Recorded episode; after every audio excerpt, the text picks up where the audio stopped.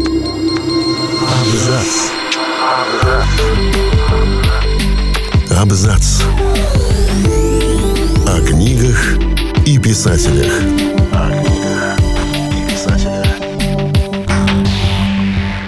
Всем привет, я Олег Булдаков, и сегодня я расскажу вам о книгах, в которых огромное значение имеет музыка.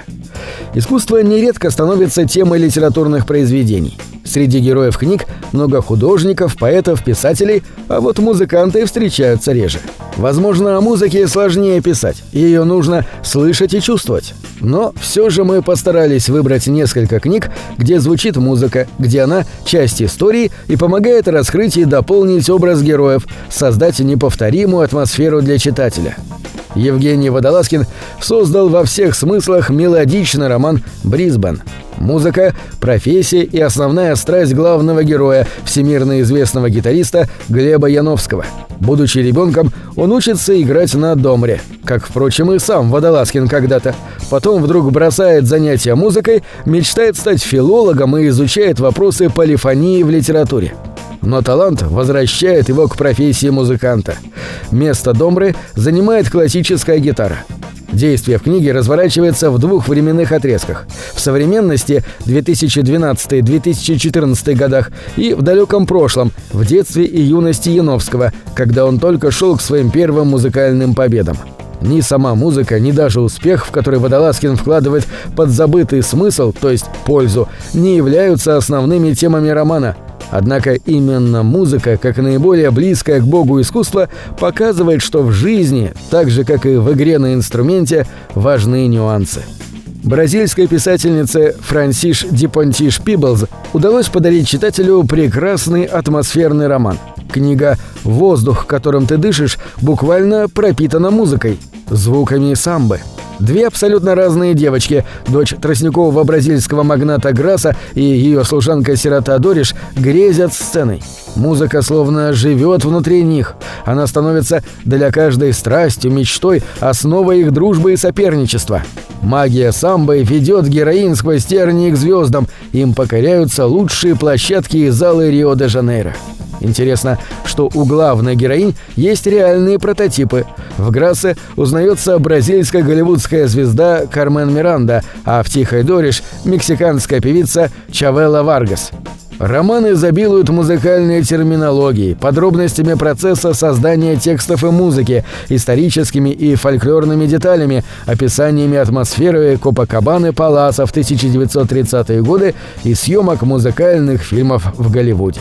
Это яркий роман с настоящей бразильской энергетикой. Можно и попеть, и потанцевать, и поплакать, и поразмышлять, и, конечно, помечтать о путешествии в Рио.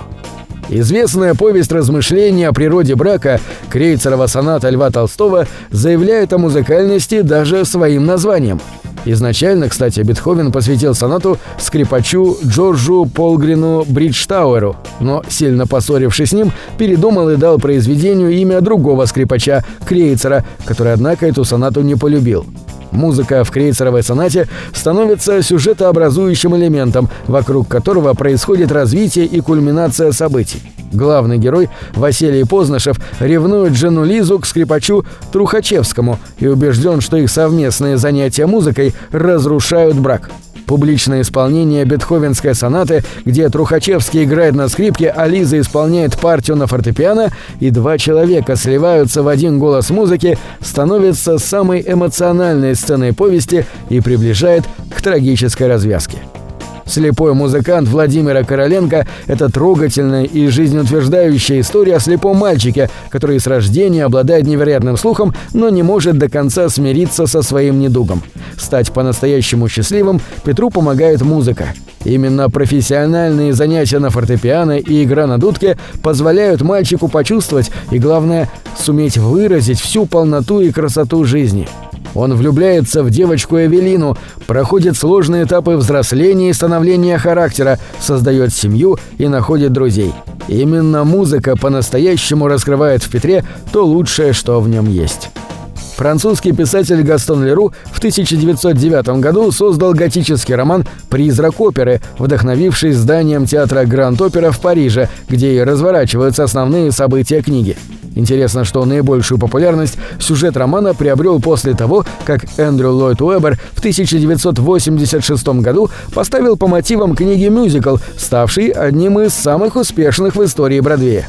Но если сравнивать с мюзиклом, в книге тема таланта, способностей, данных свыше и одержимость музыкой звучат мощнее и убедительнее.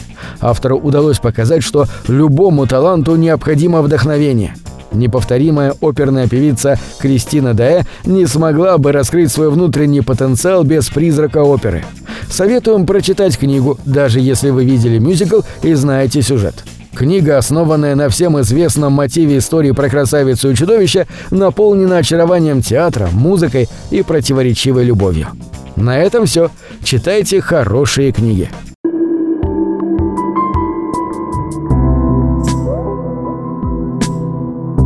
Книги — это двери, что выводят тебя из четырех стен. С ними ты проживаешь другие жизни — а свою умножаешь в тысячу раз. Тысячу раз.